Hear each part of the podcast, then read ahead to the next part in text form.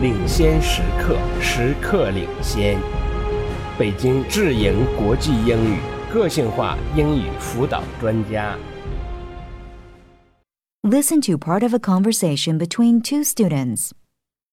I hear you are thinking of running for president of the university's student union, Kate.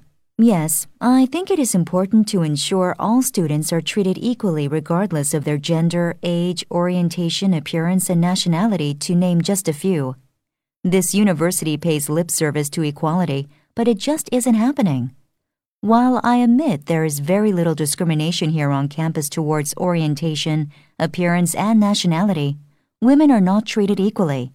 Yes, I know what the university mission statement says about equality for women, but women are not represented in many faculties, especially math, science, and engineering. They also hold fewer senior faculty positions, are not represented well in administration, and, do you know, not once has there been a female president of the student union. Well, I'm not convinced that women want to be in these positions.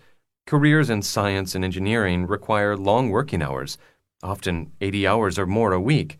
I think most women want families and are not prepared to work such a long day. I think men have better aptitudes for the sciences also. Women are better at humanities. There is no proof to that. Women are discriminated against and have other forms of social pressure. That is simply a false theory. As for the long hours, many more women are postponing having families or choosing not to have children at all. Women are not afraid of hard work, Bill. Yes, I sometimes think the women at this university study harder than men.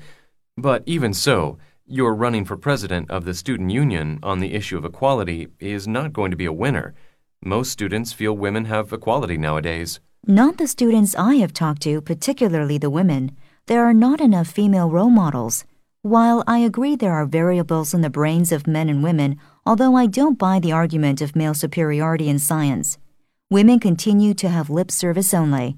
My brother is a lawyer, and he says the women in his firm have to work much harder than the men if they want to become a partner in the firm. So you are going to champion women's rights for this election? Yes, my campaign will focus on that, but I will not ignore other issues such as transportation, cafeterias, and so on.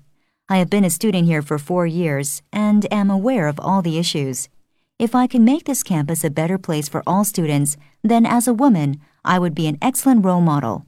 And I am sure I can do a better job than Jerry did this year. What did Jerry accomplish this year? Next to nothing. He put pressure on the cafeterias to be a little more environmentally friendly when it came to styrofoam cups, but that is about it. So, what would you do?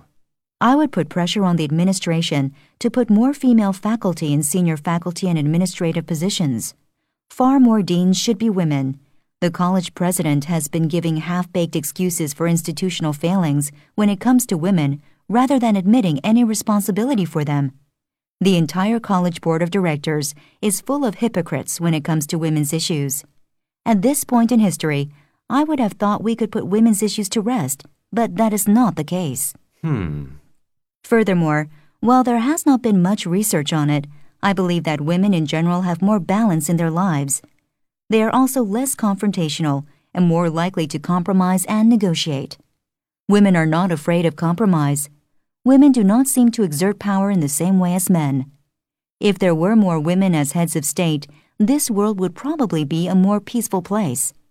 In order to get more women in senior government positions, more female role models are needed.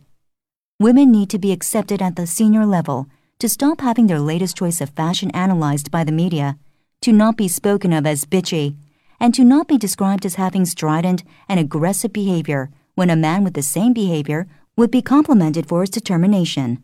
These are just some of my theories. I plan to do a doctorate and research some of them more thoroughly.